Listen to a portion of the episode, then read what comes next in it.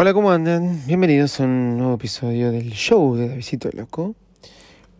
Hoy leyendo un poco acerca, lo voy a mencionar, después lo voy a hablar mejor en Biles Mac del nuevo iPhone, aunque tengo muchas ganas de hablar del tema. Así que por ahí termino hablando del tema. iPhone SE, Special Edition. Eh, sí, me gusta, obviamente. Es un, diseño que me encanta. ¿Cuál es el diseño del iPhone que menos me gustó? Mm, el iPhone 3G quizás ser un insulto decirlo porque en el momento fue una innovación total. Mm, no podría decirte que hay uno que no me haya gustado. Sí te puedo decir uno que más me gustó, ¿no? Evidentemente el diseño, si bien me parecen lindos del iPhone X en adelante, no es el que más me gusta. Me gusta el notch, me acostumbré, pero tampoco... Pero siempre estoy esperando que desaparezca. Siempre. Siempre estoy esperando que desaparezca. No entiendo por qué se inventó el noche. Sí, que entiendo, claro, para poner las cámaras, todo eso. Pero creo que podrían haberlo puesto de otra forma, con una barra entera, y no, haber no haberle dejado esos dos huecos generando ese cuerno. Pero bueno, más allá de eso y habiéndome acostumbrado al noche y gustándome el diseño, ¿saben qué me gusta? El diseño del iPhone 11 Pro me gusta con las tres cámaras. Todo el mundo decía, es lo más feo que inventaron en el mundo. Pero a mí me gustó. Me gustó más que inclusive que con las dos cámaras, pero ya salió. El nuevo iPhone Special Edition. Año 2014. iPhone 6, mismo diseño. ¿Es para criticar? No. Es para aplaudir a Apple.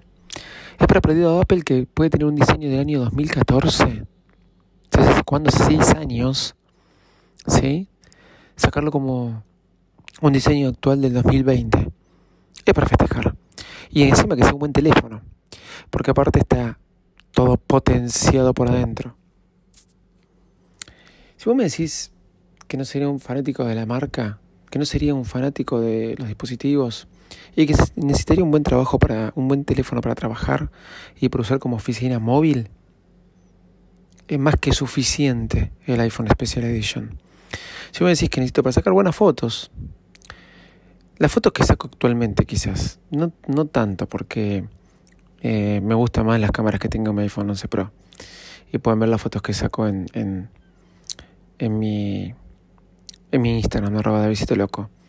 Yo creo que el iPhone eh, Special Edition es otro telefonazo. Si vos me decís, me compro un XR que está en la venta o me compro el iPhone Special Edition, te digo, cómprate el Special Edition.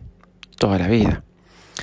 Eh, lo que sí me gusta es que se eliminó el Plus, el tamaño Plus.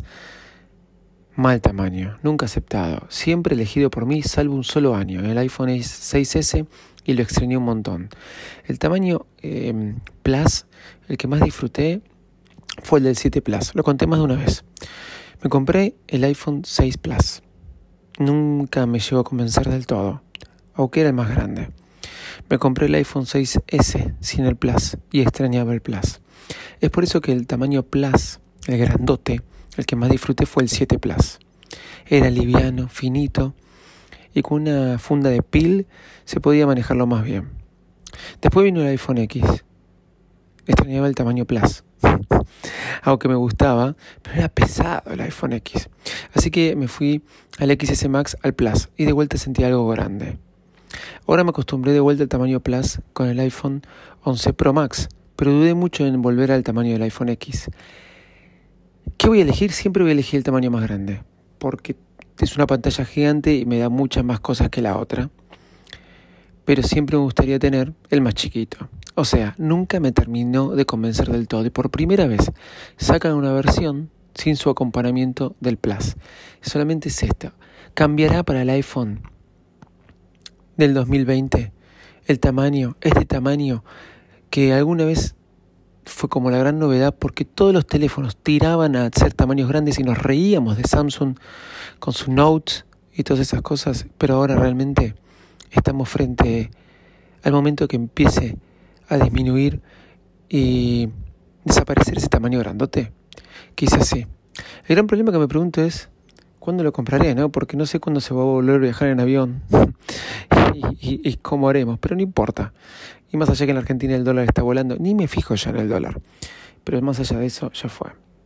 Hablando de aviones y hablando, comentado esto del iPhone Special Edition, que sus características las voy a comentar en Bytes Mac y por qué es mejor o peor. Eh, me quedé ayer viendo Sully, la película de, de, este avión que había despegado eh, en Nueva York. Creo que había despegado de La Guardia, porque la agarré empezada, siempre la quise ver y nunca la vi.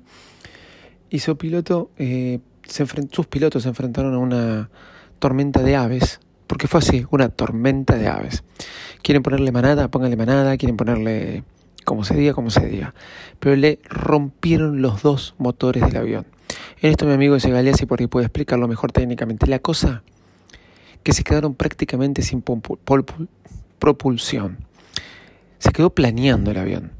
Y el tipo de una obra con una inteligencia, con una frialdad increíble que tiene que tener un piloto de avión, aterrizó en el río, en el río Hudson. Esto cuando fue, fue el enero del 2009.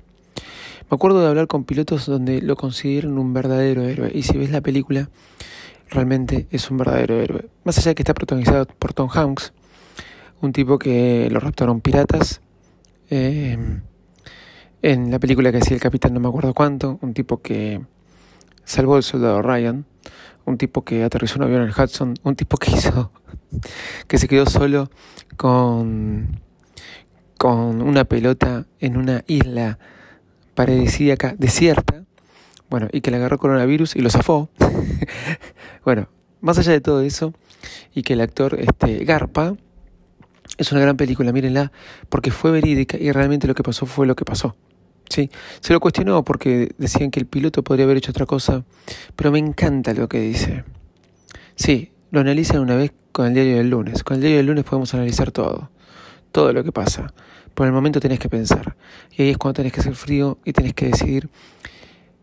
Y esa es la situación. Cuando tenés que decidir y ver qué haces. Bueno, le recomiendo a Zully en estos días de cuarentena. Una película mmm, año 2016 quizás. No es nueva. Pero que la verdad está muy buena. Eh, volviendo a las cosas cotidianas de la vida. Nina empezó su canal de YouTube. Y me encanta porque está pensando más allá de que hizo su primer video simple, porque ella viene haciendo muchos videos de YouTube, se pone a filmar, se habla, habla, habla mucho y nunca le di bola de subirlo a YouTube. Esta vez se lo subí. Y le hice una edición en su primer video de YouTube. Y le hice con eMovie, ¿sí? No la hice con otras cosas, la hice con eMovie en el iPad.